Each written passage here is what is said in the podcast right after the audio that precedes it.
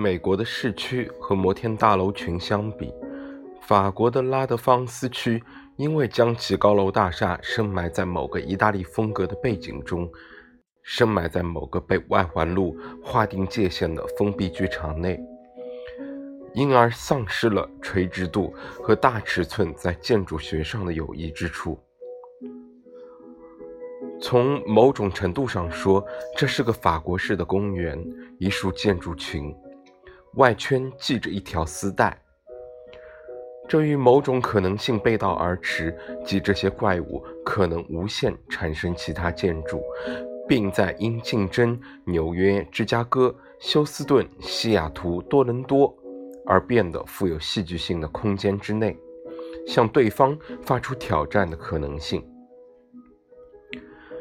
在这里诞生的是纯粹的建筑，逃脱建筑师控制的建筑。它从根本上明确否定了城市及其用途，否定了集体和个人利益，固守他自己的疯狂。除了文艺复兴时期的城市的骄傲之外，没有任何对等之物。不，建筑不应该被赋予人性。反建筑。真正的反建筑，不是亚亚利桑那艾科上帝的建筑，沙漠中心所有软科技的集合，不是野性的、非人性的反建筑，超越人类的反建筑在这里，在纽约独自形成，根本不考虑居住环境、舒适度或理想的生态学，它玩起了硬科技。夸大了所有维度，以天地为筹码下注。生态建筑正如生态社会一样，是罗马帝国晚期温柔的地狱。现代的建筑摧毁活动实在令人惊奇，这是一种和火箭发射截然相反的景观。一幢二十层的大楼，整个的垂直滑向土地的中心。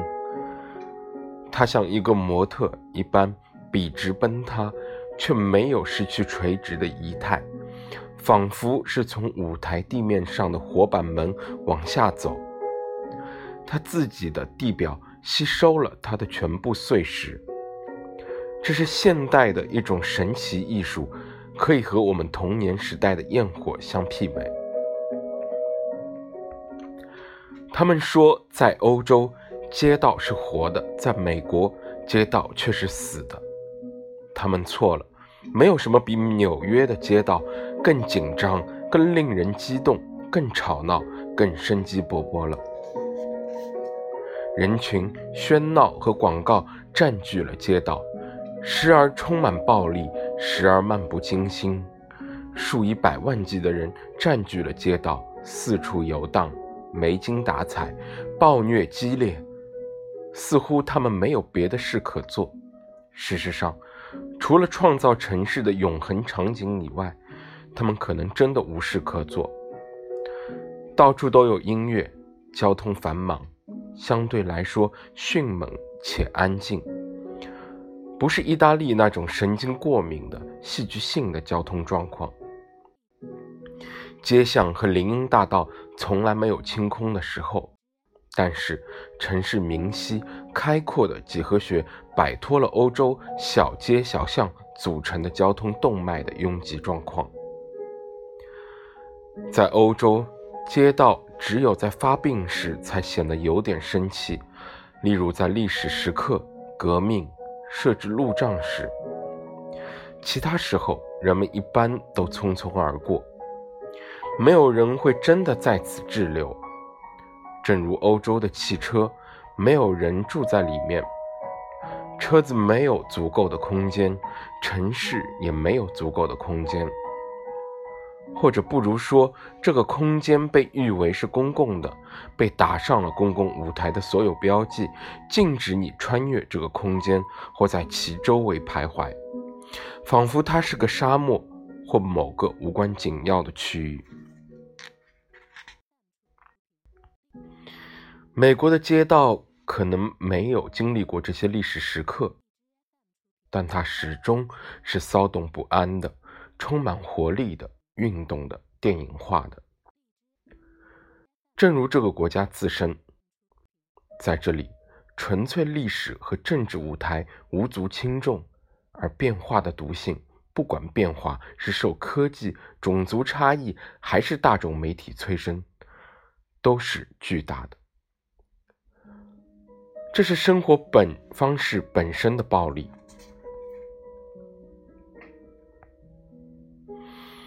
在纽约，城市旋转的如此迅猛，离心力如此之大，以至于仅仅是设想两人共同生活或参与某人的生活，已经是超人类的行径了。唯有宗族、帮派、黑手党、隐秘或邪恶的社团和某些共谋者能继续生存下去，夫妻则不行。这是反方舟。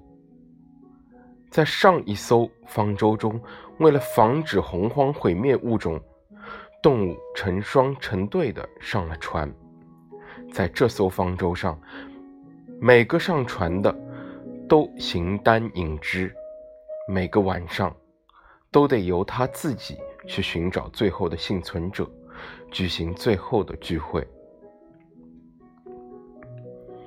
在纽约，疯子们已经被释放出来。他们被丢弃在城市，同出入这个城市的其余朋克、瘾君子、吸毒者、酒鬼或穷人相差无几。很难明白一个如此疯狂的城市为什么要把他的疯子关押起来，为什么要把疯狂的某些样本从流通中抽取出来。实际上，疯狂已经以多种方式夺取了整个城市。霹雳舞是一种杂技般的壮举，只有在结束的时候，当它凝固于一种懒散、冷漠的姿态时，手肘支在地上，头无精打采地埋在手掌中，正如我们在伊特鲁里亚的墓穴上所见的那样，我们才会意识到它实际上是一种舞蹈。突如其来的静止，让人回想起中国京剧。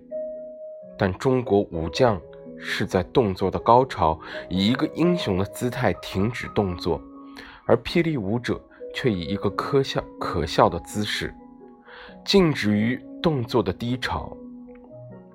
看他们这样贴着地面，在自己身上做着盘绕和螺旋的动作，简直可以说他们在身体内部为自己挖洞，在洞穴深处，他们摆出了死神的讽刺。慵懒的姿势，